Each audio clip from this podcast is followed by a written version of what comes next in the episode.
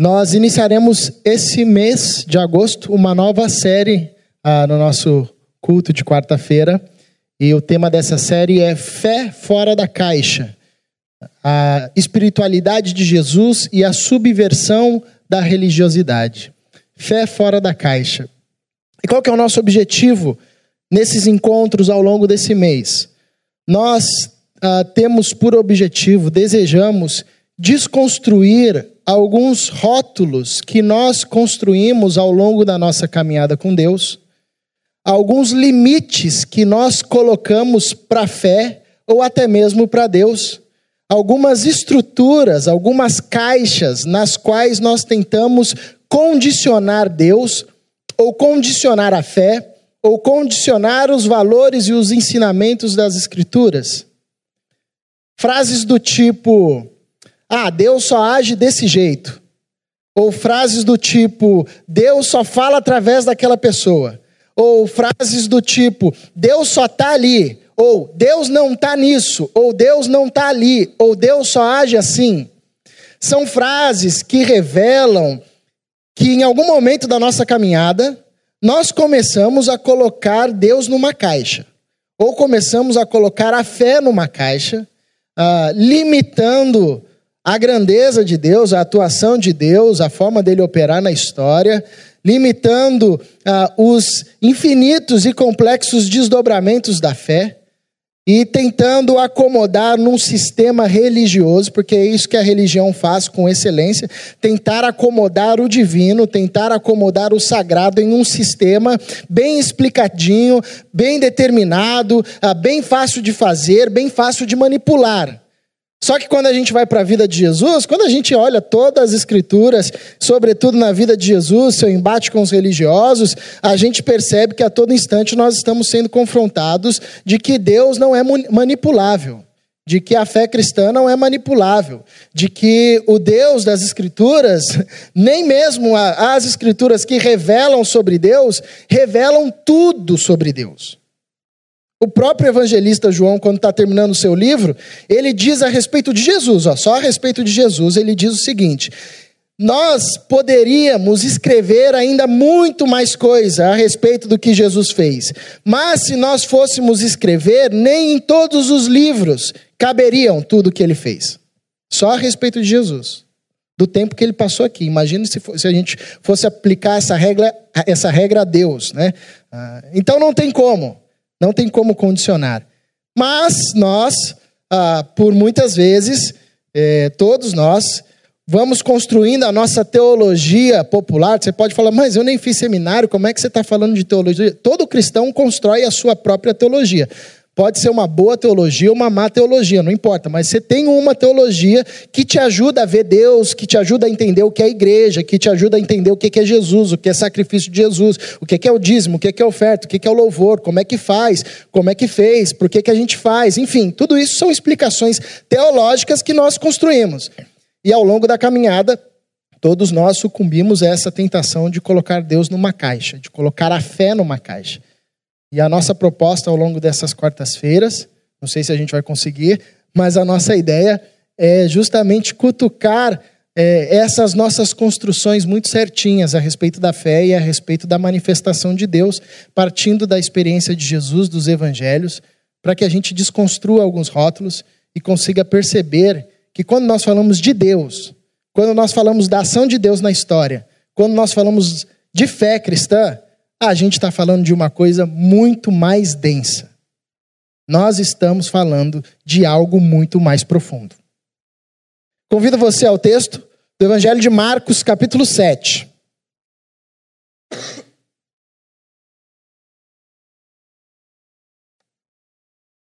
Marcos 7, versículo 24. Essa história também está narrada no Evangelho de Mateus, capítulo 15 mas leremos aqui na versão de Marcos, capítulo 7, verso 24 até o verso 30. Se você quiser, pode acompanhar aqui na projeção também. Diz assim: Levantando-se Jesus, partiu dali para as terras de Tiro e Sidom. Tendo entrado numa casa, queria que ninguém o soubesse. No entanto, não pôde ocultar-se, porque uma mulher, cuja filhinha estava possessa de espírito imundo, tendo ouvido a respeito dele, veio e prostrou-se-lhe aos pés. Esta mulher era grega, de origem cirofenícia, e rogava-lhe que expelisse de sua filha o demônio.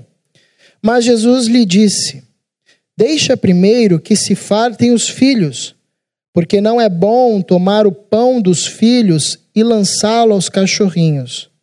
Ela, porém, lhe respondeu: Sim, senhor, mas os cachorrinhos debaixo da mesa comem das migalhas das crianças. Então lhe disse: Por causa desta palavra, podes ir, o demônio já saiu de tua filha. Voltando ela para casa, achou a menina sobre a cama, pois o demônio a deixara. Pai, pedimos-te que o teu Santo Espírito nos ajude a compreender a tua palavra e que ela frutifique, frutifique no nosso coração. Nos seja alimento para a fé. Nos faça sair daqui abastecidos, com a certeza de que o Senhor nos falou através dos louvores, das orações, da exposição do teu texto, do encontro com o nosso irmão, nós possamos sair daqui com a certeza de que o Senhor nos falou mais uma vez.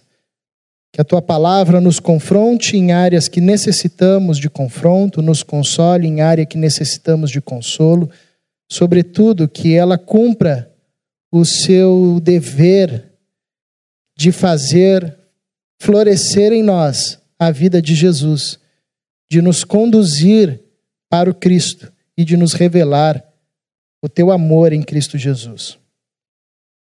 O nome dele que nós oramos e é no nome dele que nós nos apresentamos aqui diante de ti.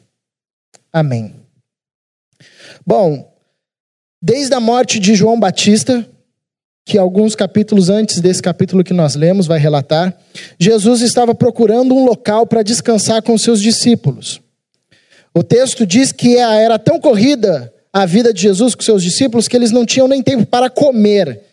E a morte de João Batista, de certa forma, mexeu com Jesus e ele, depois que seus discípulos voltaram de uma viagem missionária, vão para um lugar uh, deserto para eles descansarem. Só que quando eles chegaram nesse local deserto, uma multidão descobriu que Jesus estava ali e foram para lá. E Jesus ensinou a multidão, acolheu a multidão, porque os via como ovelhas sem pastor, e ali fez um, um milagre da multiplicação dos pães e dos peixes. Saindo dali, ele foi para outra cidade. Os seus discípulos atravessaram o mar da Galiléia. Jesus ah, andou por sobre as águas, encontrou com seus discípulos, e chegando ah, na cidade depois, noutra margem do mar da Galiléia, ele ali curou muitas pessoas também, ah, libertou muitas pessoas ah, de espíritos imundos, e Jesus ainda procurando um tempo tempo para descansar, e quando ele achou que finalmente tinham tempo, os fariseus encontraram Jesus numa comitiva para começar a investigar se Jesus realmente era um bom mestre e se o ensino de Jesus compati, é, combati, é, tinha compatibilidade com os, o ensino dos mestres daquela época. Então eles vão questionar Jesus acerca do que é puro, acerca do que é impuro, e Jesus, mais uma vez, conversa e ensina ali com os fariseus, até que ele parece tomar uma decisão um pouco mais drástica para conseguir um tempo a sós com seus discípulos. Ele sobe e decide sair da Palestina, da região de Israel, para ir para Tiro e Sidom, que ficava a noroeste, mais ou menos uns 60 a 70 quilômetros. Provavelmente essa viagem que Jesus fez com seus discípulos para Tiro e Sidom, ah, ele caminhou e viajou provavelmente 50 quilômetros. Pode não parecer muito, mas naquele tempo, andando, era muita coisa. Ah, mas ele vai para lá. Era uma região afastada, provavelmente ele conseguiria um tempo a sós com seus discípulos. O texto começa dizendo que ele parou numa casa uh, com seus discípulos e ele não queria que ninguém soubesse que ele estava ali. E ele vai para uma região que é uma região fora de Israel. Isso, naquele contexto, era escandaloso para o judeu. A não ser que realmente você tivesse precisasse passar por qualquer região ou ir para qualquer região para fazer algum tipo de negócio fora de Israel. Mas Jesus, como sendo um profeta e sendo um mestre, o seu ministério era essencialmente em Israel, porque todos os profetas levantados por Deus até esse momento, ah, eles eram levantados principalmente para a casa de Israel. Alguns exerciam ministério fora, como Jonas, por exemplo, mas isso era algo muito pontual. Um profeta era levantado para falar ao povo de Deus, e o povo de Deus é Israel. E Israel estava naquela região ali da Palestina. Jesus vai para uma região que não é mais a Palestina, ele sai dos limites geográficos de Israel e vai para Tiro e Sidom. Outra questão muito complexa: Tiro e Sidom era uma cidade pagã, de gentios, de gente grega. E o judeu ah, sabia que se você não fosse um judeu, você era um gentil, independente da sua nacionalidade. E gentil, na cultura desse, dessa época, era um pagão. Ou seja, se você não fosse um judeu, você era um pagão. E se você fosse um pagão, você é um antideus, você é contrário a Deus, você é alguém, ou, uh, você mora num local onde Deus não habita, você faz parte de um povo com quem Deus não tem nenhuma relação, você não sabe nada de Deus e não tem como esperar nada de você, porque você é um pagão mesmo, e um pagão é alguém que adora e é levado por diversos deuses, entidades, ídolos, enfim. Jesus vai para uma terra Tiro e Sidom, marcadamente pagã. Uma terra pesada da perspectiva ah, de é, feitiçarias, de idolatria. Essa região era a antiga Cananeia. Essa mulher no texto de Mateus é chamada de mulher cananeia. Antiga Cananeia. Ah, povo que foi subjugado pelos israelitas tempos atrás uma região tomada pelo pecado, pelo, é, pelo paganismo, pela idolatria. Dessa região saiu uma mulher chamada Jezabel, mulher de Acabe, uma das piores rainhas de Israel, que conduziu o reino do norte para a prostituição. Ela era filha do rei de Tiro. Então era uma cidade marcadamente odiada pelos judeus. E era uma cidade tão pesada de uma ação maligna tão pesada que o texto nos relata que uma criança, filha dessa mulher, estava tomada por um demônio. Então você imagina o peso espiritual dessa cidade, que era tão uh, diabólica, tão pesada nessa perspectiva da idolatria e da entrega aos deuses, que até as crianças eram tomadas por espíritos malignos. E Jesus vai para lá. Então Jesus estava querendo mesmo um tempo de descanso, que ele não conseguia na sua terra. Só que quando ele chega, não tem como. Ele pisou, entrou na casa e quis ficar quietinho. Alguém descobriu que o profeta de Israel, Jesus, da Galiléia dos gentios, estava ali. Meu, isso é incrível. Ah, naquela época não tinha Facebook, WhatsApp, Instagram, GPS, tinha nada. Jesus chegou ali e as pessoas reconheceram que naquela terra, tomada pelo mal, pisou alguém diferente. Pisou alguém diferente. Eu não sei como eles identificaram que Jesus era Jesus, mas isso nos revela que a fama de Jesus, que já nesse, no, no sétimo capítulo de Marcos, nesse momento da vida de Jesus e ministério de Jesus, a, a sua fama tinha alcançado proporções que nem ele imaginava. Óbvio que ele imaginava porque ele sabia, mas ele ah, ou seus discípulos não imaginavam. Que saindo de Israel, em Tiro e Sidom, uma cidade pagã, as pessoas iriam reconhecer o Mestre, Jesus de Nazaré. Então ele chega e as pessoas logo comentam e sabem, descobrem que Jesus estava ali. E essa mulher, a Ciro Fenícia, que Marcos faz questão de nos revelar que era uma mulher de costumes pagãos, de costumes gregos, porque ela era grega.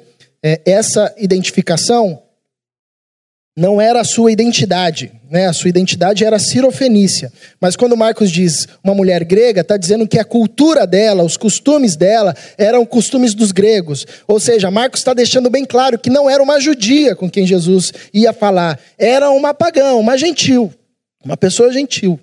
Ah, e essa pessoa, essa mulher, vai atrás de Jesus, movida por um desespero, porque a sua filha está tomada por um espírito imundo. O texto de Mateus vai nos dar alguns, algumas informações interessantes.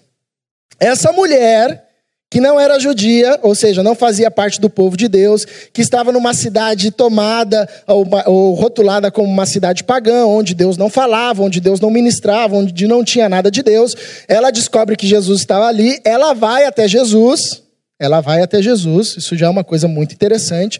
E o texto de Mateus diz que ela vai até Jesus chamando: Jesus, filho de Davi, tem misericórdia de mim. Jesus, filho de Davi, tem misericórdia de mim. O texto de Mateus diz que ela clamava insistentemente, até o ponto que os discípulos ficaram assim já irritados e falaram: Jesus, cura logo essa mulher e manda ela embora, ou manda ela embora, porque ela está aqui torrando a nossa paciência. Ela não para de clamar: Jesus, filho de Davi, tem misericórdia de mim uma mulher que não era judia, pagã, num território pagão, dizendo: Senhor. Primeiro, que ela usa uma expressão, Senhor, Kyrios, que é, não é Senhor de idade, né? É Senhor de rei, Senhor de majestade. E essa expressão Senhor é a única vez que aparece no Evangelho de Marcos. E aparece na boca dessa mulher, pagã, num território pagão, onde os judeus diziam que Deus não falava nada, que Deus não estava ali, que ali não podia ter nada de Deus. Ela diz: Senhor Jesus, filho de Davi. Opa! Essa mulher conhecia, hein? Sabia que Jesus era da dinastia de Davi. Que Jesus tinha direito ao trono, porque era da descendência de Davi. Essa expressão filho de Davi era uma expressão notadamente dos judeus.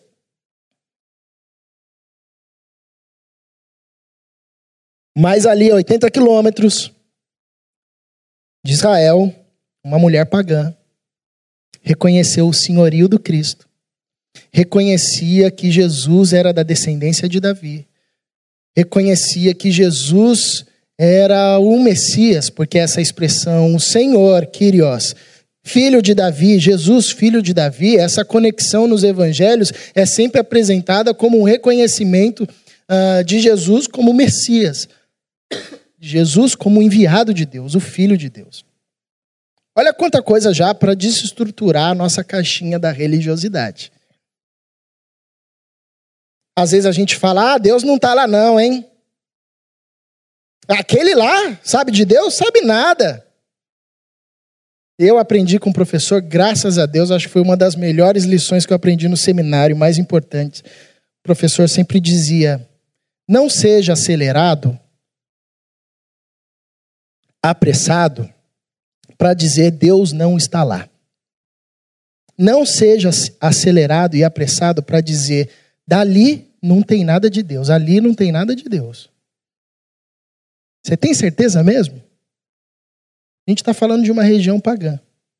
A gente está falando de uma região que legou para a história Jezabel. De uma região que séculos após séculos foi se aperfeiçoando no culto aos demônios. Numa região tão pagã e tão pesada que as crianças, as crianças, as crianças sofriam sobre a escravidão do diabo. Mas nessa região tinha uma mulher que dizia: Senhor, Senhor Jesus, filho de Davi, tem misericórdia de mim. E ela chega até Jesus, rompendo todas as barreiras e desafios. Primeiro, porque ela era mulher. Cultura antiga, você sabe, até hoje, né, mulher não tem muito direito para falar. Imagina naquele tempo, naquela cultura oriental. Ela era de um povo que não era o mesmo povo do, de Jesus. Povo odiado ali. Tinha uma contenda entre os dois, entre as duas nações. Ela chega ah, com uma demanda muito vergonhosa. Você não vai pedir para alguém curar. É, não é a mesma coisa chegar e falar assim: ó, cura, eu tô com dor de cabeça. Tem como curar? Tem como me curar? Outra coisa é chegar e falar: é, minha filha está endemoniada. Uma demanda pesada, uma demanda que lhe expunha. Ela encontra a resistência dos discípulos de Jesus, que fala: Senhor, faz alguma coisa rápido, que essa mulher aqui eles não estão lá acolhedores. Ah, vem, entra, fica à vontade aqui, senta aqui. Não, Senhor, faz alguma coisa que ela está aqui esgotando a nossa paciência. E parece até mesmo que ela encontra uma certa resistência em Jesus. Que quando ela começa a clamar, tanto o Evangelho de Marcos quanto o Evangelho de Mateus, diz que Jesus ouviu e nada falou. Quando os discípulos pediram para despedi-la, ah, Jesus, no Evangelho de Mateus, afirma que ele veio para a casa de Israel e aqui não era que Jesus estava sendo grosso. É que Jesus, ele sabia que a sua missão, a priori, era alcançar os filhos de Israel. E até por uma questão estratégica. Nós estamos aqui num contexto fora de Israel. Jesus nem chegou a fazer milagre fora de Israel e já tem essa repercussão. Imagine se ele começasse ali a curar os gentios. Ele não conseguiria fazer o que ele tinha que fazer entre os judeus. E a sua primeira missão eram os judeus. Depois, os discípulos é que dariam conta até os confins da terra, como nos ensina o Evangelho de Atos. Então, Jesus diz: Eu vim para a casa de Israel. Não é que ele está sendo mal educado, mas ele está reforçando a sua missão.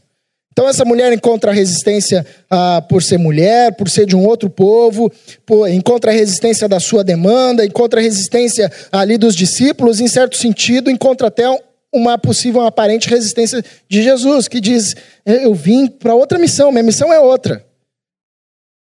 Ela insiste, se joga aos pés. O Evangelho de Mateus diz que ela, adorando o Senhor, se joga aos pés.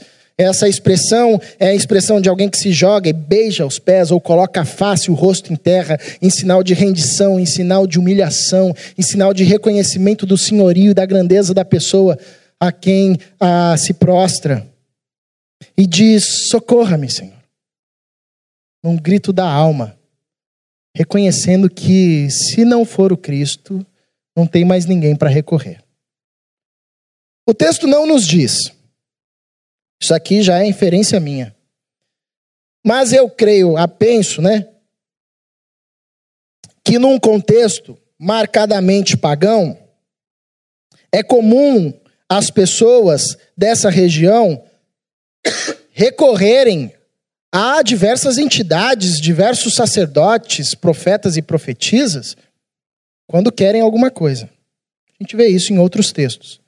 Não necessariamente nesse texto. A gente não sabe se essa mulher recorreu a outros recursos, mas o que esse texto nos evidencia é que ela se lança em direção a Jesus, como que reconhecendo que Jesus é o único que pode fazer a libertação da sua filha. Ela se lança aos pés e diz: Socorra-me, Senhor. E aí o texto tem uma fala interessantíssima de Jesus, que é primeiro, um primeiro momento a, a, nós, a nossa cultura parece grosseiro, que Jesus usa um dito popular daquela região. Ele diz: não é lícito, não é bom tirar o pão das crianças e dar aos cachorrinhos, aos cachorrinhos. Isso era um ditado daquela época. E existem algumas complicações aqui culturais. Primeiro, que o judeu via o gentil como cachorro. Cachorro naquela época, até hoje, é ruim ser chamado de cachorro, ninguém gosta, né, seu cachorro. Ah, e naquela época, muito pior. Os cachorros não eram como os cachorros de hoje, todos bonitinhos, né? Todos cortadinhos, aparadinhos. Eram cães, é, cães selvagens. Cães selvagens, agressivos, violentos. Comiam carniça. Um negócio detestável. Mas Jesus não está fazendo essa referência. Até porque ele diz: não é bom pegar o pão dos filhos e dar aos cachorrinhos. Cachorrinhos. Cachorrinhos aqui já é uma outra expressão, que é a expressão do cachorro que ficava em casa. Como se fosse hoje o pet que a gente tem, né?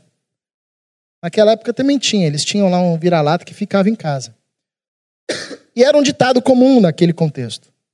Não é bom você. E isso é lógico, né? Você não dá o, dá o pão pro seu filho, aí o seu filho dá pro cachorro, você fala: não, filho, esse pão é para você, não é pro cachorro, o cachorro tem a comida dele. E ele diz para a mulher: não é bom tirar o pão dos filhos e dar aos cachorrinhos, fazendo menção à sua missão. Eu vim para os filhos de Israel. Eu vim servi-los primeiro. Não é lícito, não é bom mudar a minha missão e dar o pão aos cachorrinhos. Porque eu vim para os filhos de Israel. Só que a resposta dessa mulher é maravilhosa e ela enche o coração de Jesus de júbilo. E ela diz: Senhor está certo, Jesus. Nós sabemos que você veio para o povo de Israel. Nós sabemos que os filhos realmente merecem os pães. Mas eu sei também, Senhor, que se o Senhor me der uma migalha, já me será suficiente. Senhor, mas os cães, até os cães, comem das migalhas que caem da mesa. Jesus, o texto diz que por causa dessas palavras, então lhe disse Jesus, verso 29, por causa desta palavra, podes ir, o demônio já saiu da tua filha. No Evangelho de Mateus, nós temos o registro que, onde Jesus diz: mulher, grande é a tua fé. Jesus só elogiou a fé de duas pessoas que, curiosamente, não eram do povo de, de Israel. Um centurião romano e uma mulher cirofenícia, que morava numa região pagã, onde as pessoas diziam: dali não tem nada de Deus. Jesus olha para essa mulher e diz: Grande é a tua fé. Grande é a tua fé. Por que, que grande é a tua fé?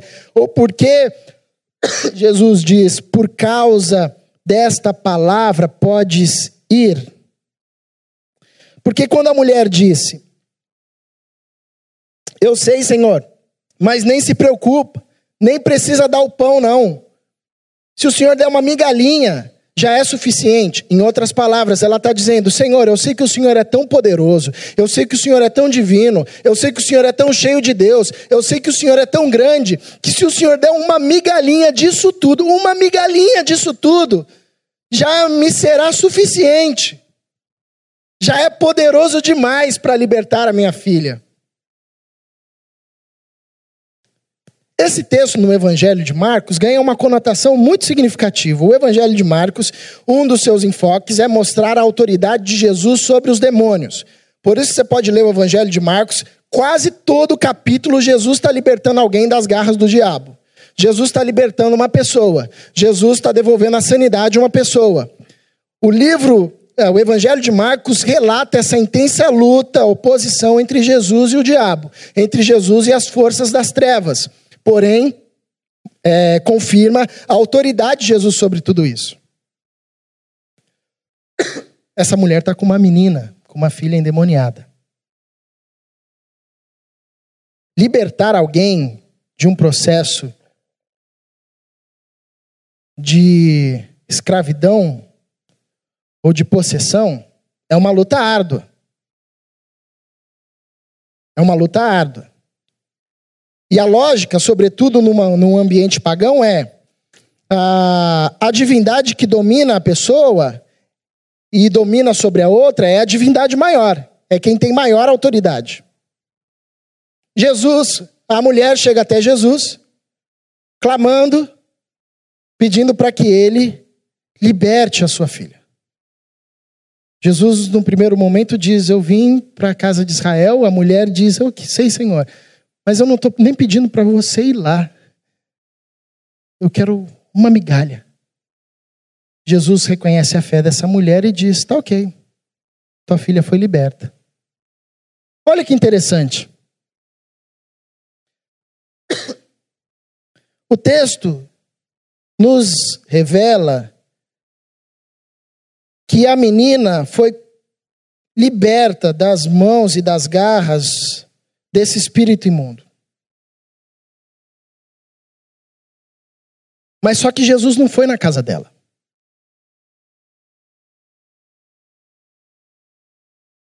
O texto nos ensina, nos revela, que a menina voltou à vida e foi liberta das garras do inferno.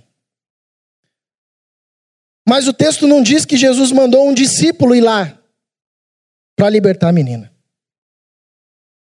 O texto nos ensina que uma menina foi salva e foi liberta das mãos de Satanás.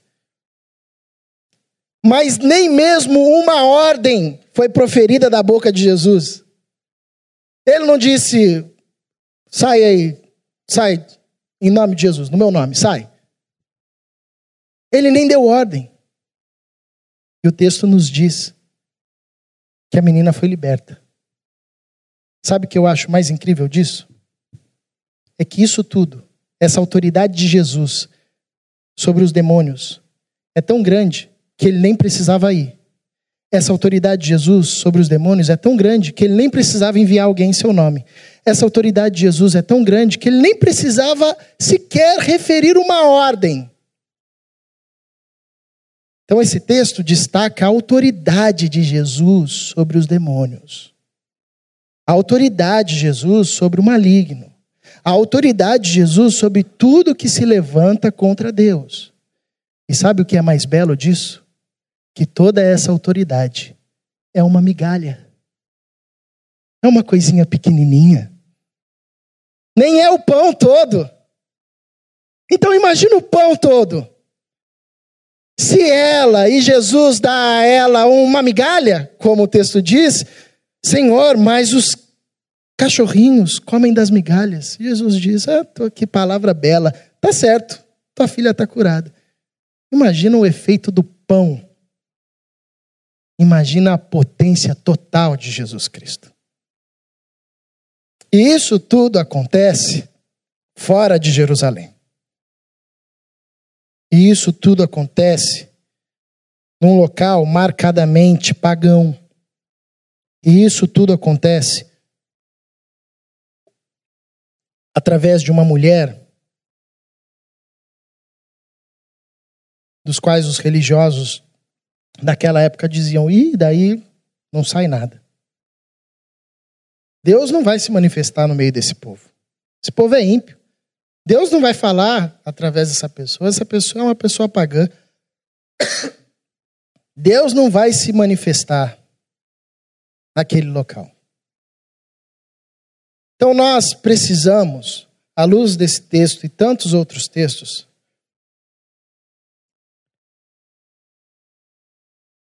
resgatar a verdade de que Deus não opera dentro dos nossos limites, dos marcos que nós colocamos.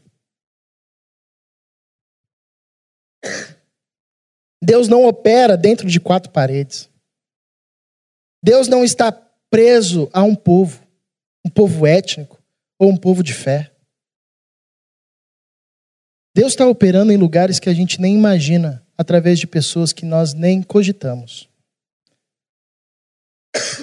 Deus está fazendo coisas em lugares que nós nunca imaginaríamos. Deus está despertando fé em pessoas que nós nunca imaginaríamos. Porque Deus age independente da gente. Porque quando a gente chega, Deus já está lá. Porque quando a gente fala, Deus já falou. Porque quando a gente mostra, Deus já mostrou. Então, como que a gente vive diante dessa verdade? Com profundo, com uma profunda sensibilidade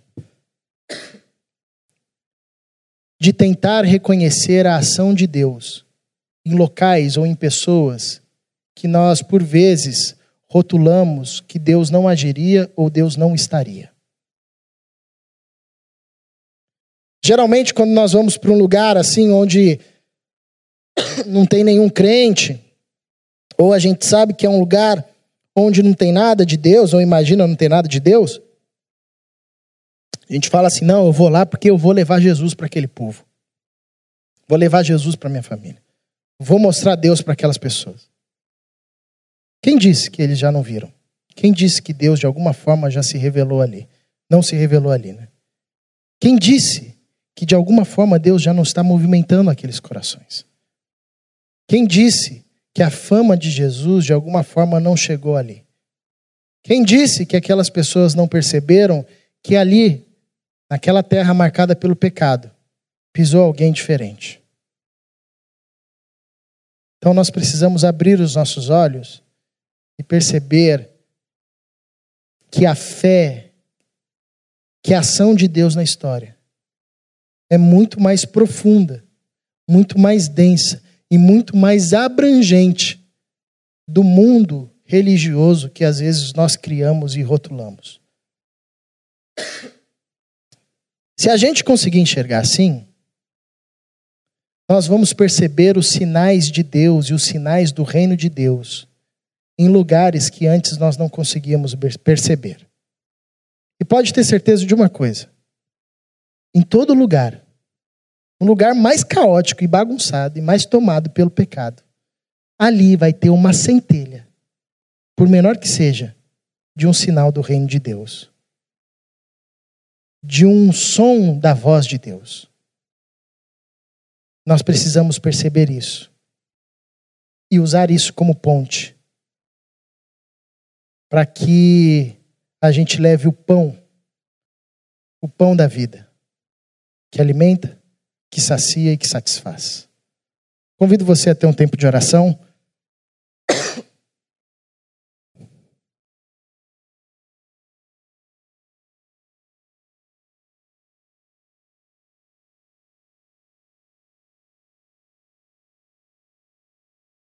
E a deixar ecoar essa mensagem, talvez desconstruindo rótulos, ou talvez ajudando você a enxergar manifestações do reino de Deus em lugares que talvez você não conseguia ou em pessoas que você não conseguia enxergar. Nós estamos diante de uma mulher que não fazia parte do povo de Deus, que não estava geograficamente onde o povo de Deus estava, que não tinha a lei de Deus, mas que reconheceu a identidade do Cristo, o senhorio do Cristo que recorreu ao Cristo, que insistiu no Cristo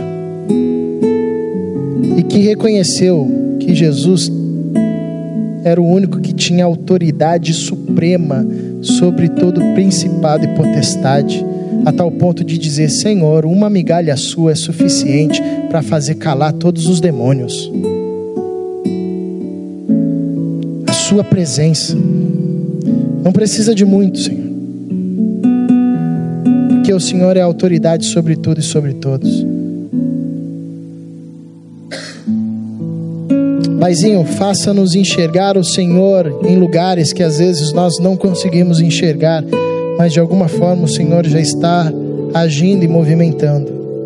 Porque é o Senhor quem está reconciliando todas as coisas em Cristo Jesus. Todas as coisas em Cristo Jesus. O Senhor está fazendo isto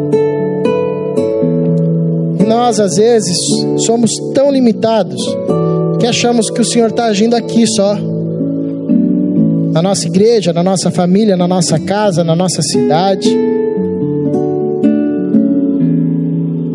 Mas o Senhor, como a tua palavra diz, está para além de tudo isso. A terra é o extrato dos seus pés. A tua glória enche toda a terra.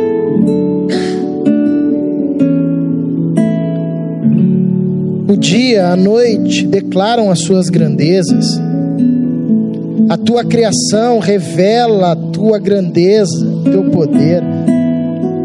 O Senhor fala a todo instante. E o Senhor está movimentando muitos lugares e muitas pessoas que às vezes nós nem imaginamos. Abra os nossos olhos e faça-nos perceber a potência da fé que ela não pode ser guardada numa caixinha. Faça-nos perceber a potência da Sua manifestação. Faça-nos compreender o que o Senhor está fazendo na história. Faça-nos perceber a autoridade e o poder finito do teu filho Jesus sobre tudo, sobre todos. Em nome do Cristo é que nós oramos.